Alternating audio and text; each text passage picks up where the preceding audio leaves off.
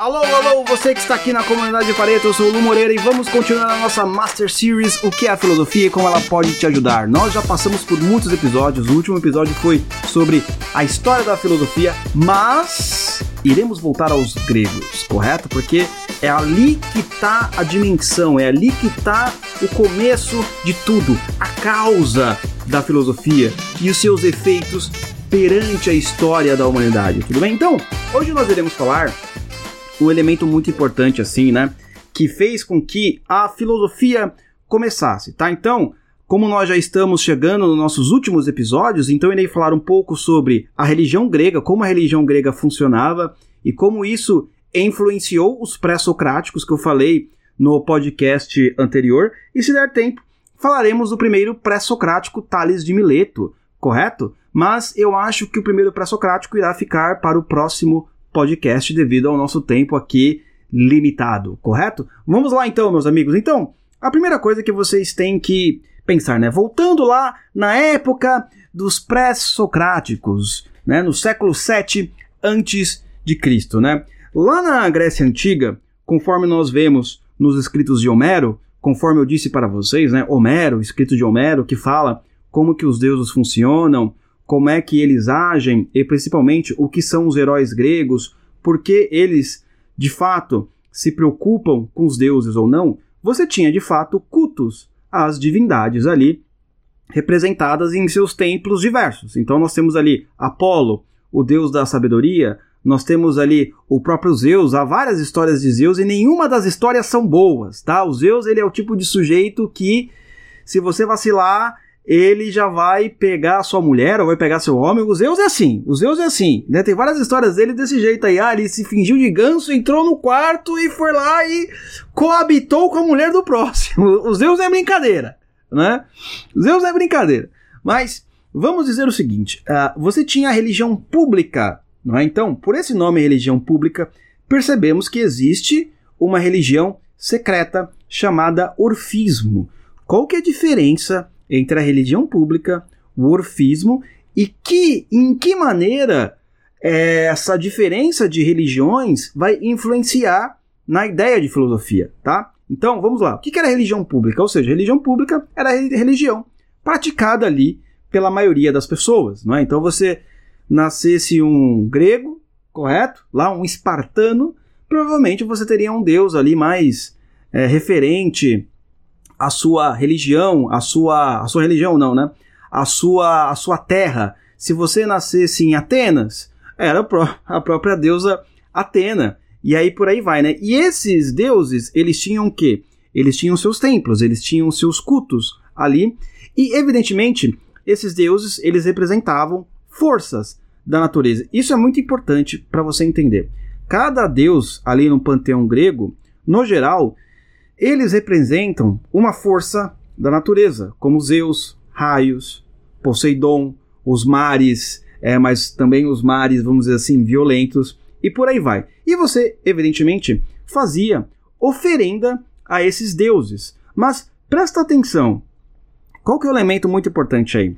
Se eles são deuses que eles representam forças da natureza, logo, eles representam também, de certa forma, o mundo material, correto? você ainda não tinha a ideia do que de uma transcendência espiritual, ou melhor, em outras palavras, num português mais claro e simples e distinto, você ainda não tinha uma ideia de alma, por assim dizer, não é? Por quê? Porque se os deuses, eles representam a força da natureza, e a natureza é aquilo que nós podemos enxergar, logo também os deuses, eles fazem parte do mundo material. Justamente por isso que eles moravam numa montanha chamada Monte Olimpo, correto?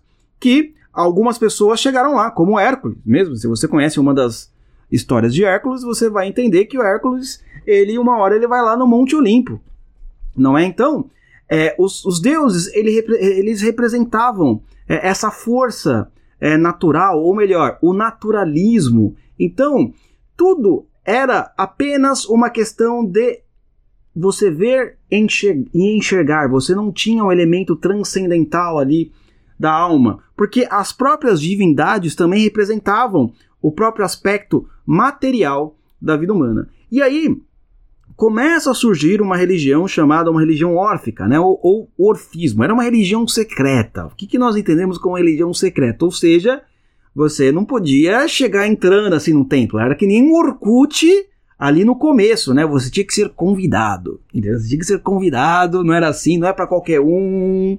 Não é, não é, não é, não é aquela coisa que nem hoje, não é para qualquer um não. Você tem que ser convidado. Aí sim, você irá entrar no Orkut grego, né? No orfismo. Péssima piada, mas é só para te alegrar aí, correto? Então, o orfismo, qual que foi a ideia é, importante do orfismo e por que algumas pessoas, vamos dizer assim, alguns filósofos ah, conhecidos, eles inclusive ele, eles é, replicavam algumas dessas ideias órficas, não é? E algumas pessoas, vamos dizer assim, de algum saber mais elevado, se interessavam pelo orfismo, né? Por causa da ideia de alma, por causa do conceito de alma que o orfismo traz, ou seja, o ser humano ele tem não somente a parte material. Me parece que ele tem uma parte imaterial também. Hum? Então, essa foi uma ideia que atraiu muitas pessoas para a religião órfica. E eu quero trazer aqui para vocês alguns atributos uh, dessa religião. Em primeiro lugar, o orfismo ele tem como princípio tá, que o homem ou a mulher tem um princípio divino, correto? Então, ou seja, todos nós viemos dos deuses, não é? De alguma maneira, de algum de algum deus, não é? Mas não simplesmente esses deuses conforme a religião pública, muito pelo contrário, de algum deus também imaterial. Hum? Alguns desses deuses dentro desse panteão, ele deve ser também imaterial. Então por isso que o homem tem esse princípio divino, porque já que esse Deus que nos criou, ele é imaterial, então o princípio do ser humano ele também vem de uma origem imaterial. E o que que isso pode corroborar para os estudos filosóficos, né? Principalmente a ideia de causa e efeito. Ou seja, se todos nós somos o efeito de algo, então nós temos uma causa. Nós somos o efeito de uma causa. E essa causa ela pode ser tanto material quanto imaterial. Mas se essa causa ela é imaterial, como que o efeito que é o ser humano, ele é material. Então aí você já sabe que vai gerar um monte, um monte de discussões filosóficas, né?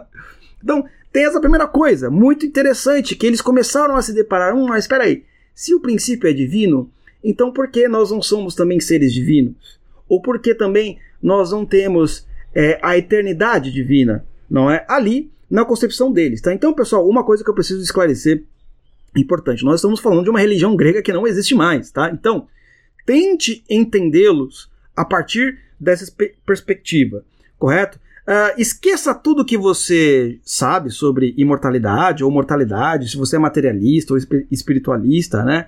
Vamos apenas tentar entender o que eles estão querendo dizer, não é? Vamos deixar um pouco de lado o que nós já sabemos e tentar entender aqui. Um dos princípios da leitura muito importante é quando você for ler um autor, você não pode ficar lendo e ir julgando o que ele está falando. Ah, isso eu concordo. Ah, isso eu discordo. Não, peraí. Primeiro você lê, você concorda com o autor enquanto você está lendo. Depois que você fechou o livro, aí você faz o julgamento. Correto? Então vamos seguir este princípio aqui, né? Vamos tentar concordar com eles. Depois que acabar o podcast, aí você discorda, aí você faz o que você quiser, mas primeiro nós temos que se colocar no lugar deles não é? Para você entender essas discussões.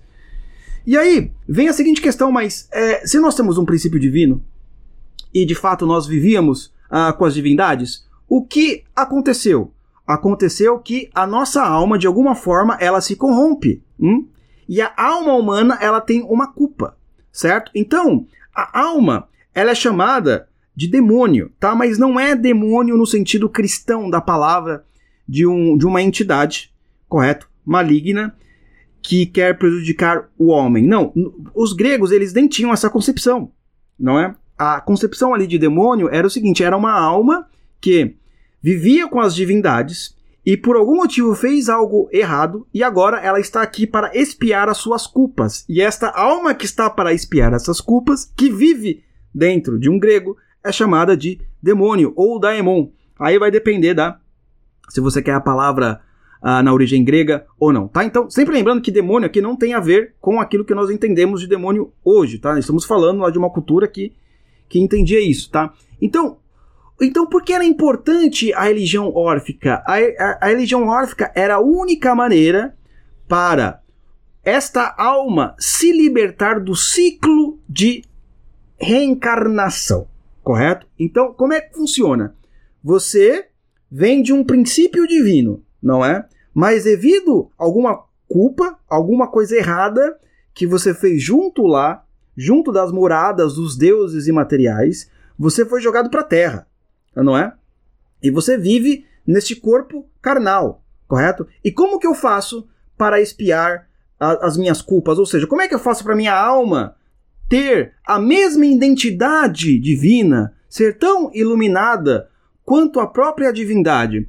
Eu preciso espiar essa culpa, ou seja, ela vai vir a partir de ciclos de encarnação, ou seja, você vai ficar se encarnando, não é? Vai ficar se encarnando, tentando fazer coisas boas, até que você você se torna uma pessoa, vamos dizer assim, iluminada o suficiente para poder viver novamente ali junto com os deuses, não é? Então, você vai ter um outro elemento interessante que a religião órfica ela vai trazer ali para o debate público, que é a premiação após a morte. Hum? Até então, não existia de fato uma premiação, uma premiação após a morte. Né? Tinha um rádios lá, você ficava, não sei o quê, né? Mas a premiação ou punição após a morte, né? Então, ou seja, se você realmente espiar as suas culpas, você vai, de fato, morar novamente junto com os deuses. Se você não, você vai ficar aqui é, enchendo o saco de todo mundo, enchendo o saco de si mesmo, em vários ciclos de encarnação, tá? Então, qual que é o elemento importante aí dessa discussão, né, no geral? É que nós estamos trazendo então para o debate filosófico a ideia de que a causa do mundo material pode ser um elemento imaterial. Hum, correto? Então, evidentemente, isso vai gerar muitas conclusões e muitas análises filosóficas. Porque até então, se ah, tudo que existe no mundo ele é de fato de uma ordem material, conforme pensavam os gregos, não é? então ele vai ter que acabar ao, ao algum momento, né? Então somos seres assim que vai se pô, acabar, não é? E já era. Mas se ele for de uma ordem imaterial, então as coisas elas não acabam. Hum? Se você morreu ou se você faleceu, as coisas elas não acabam. E aí vai gerar uma série de perguntas filosóficas importantes, tá? Então a primeira pergunta é: o que é o princípio? Não é? Acho que esse é um elemento interessante. A segunda pergunta é: quais são as forças que de fato regem o mundo material? Será que de fato tudo que existe na natureza, tudo que existe no mundo biológico, ele é só regido pela própria materialidade? E o começo de tudo? O começo de tudo, será que foi apenas uma questão, um, um Deus acordou e começou a criar tudo? Não é? Esse Deus que é, é material, não é? Então, no caso aí, a gente está falando evidentemente do panteão grego, é? Ou será que é, de fato, alguma entidade divina imaterial que resolveu criar todo mundo material. Mas aí vai trazer também outros problemas, vai trazer também outras perguntas, correto? Primeira pergunta que a gente poderia falar sobre essa conclusão. Opa, pera aí que o avião tá passando aqui, tá? É, a primeira pergunta que nós poderíamos fazer é o seguinte, tá? Mas se uma entidade divina e eterna criou todo o mundo material, então por que as coisas perecem? Quando eu olho a planta, eu vejo que ela tem um ciclo. Ela tem um ciclo de nascimento, ali um ciclo de maturação e depois um ciclo de corrupção, não é? Então, lembrando que corrupção não tem a ver aqui com a palavra corrupção no sentido é, jurídico. Não é que é você desviar dinheiros, desviar verbas públicas. Não é esse sentido aqui. Tá? A corrupção é, ou seja, seu corpo ele vai começar a definhar. Então, mas se nós fomos criados por essa entidade eterna, porque de fato as coisas que nós vivemos não são eternas. E vai gerar uma série de perguntas que os pré-socráticos tentarão resolver, tá? Então, em primeiro lugar, para a gente deixar um gostinho aqui, iremos falar sobre Tales de Mileto no próximo podcast, para nós deixarmos um gostinho, né? Então, o que é um princípio? Um princípio, eu quero que vocês gravem isso. Um princípio, ele tem que ter três elementos muito importantes, tá? O princípio é o começo de tudo, porque é isso que os pré-socráticos eles tentarão entender qual que é o princípio de todas as coisas. Ele tem que ter três elementos. Lembra do método filosófico? Ou seja, eu não posso chegar e falar, não, eu acredito que o princípio é o Big Bang, eu acredito que o princípio é Deus, eu acredito que o princípio é, no, é não sei lá o quê. Não é não. Você está tentando, a partir de um método filosófico, que tem o quê? Ah, evidente, tem um método, tem a razão, tem a problematização, não é? Tem um escopo definido. Mesmo que, ve mesmo que uma entidade divina possa ter criado, você vai tentar ali, a partir do método filosófico, descobrir por quais meios essa entidade divina criou tudo. Não importa, tá? Então, o princípio, o elemento que dá o princípio, ou seja, o start, né, a ignição para que todas as coisas sejam criadas, ela tem que ter três elementos. Primeiro dele, o princípio ele tem que ser a origem de todas as coisas, o fim último de todas as coisas e o sustentáculo permanente de todas as coisas. Correto? E Luciano, o que, que significa cada uma das, dessas três, desses três elementos?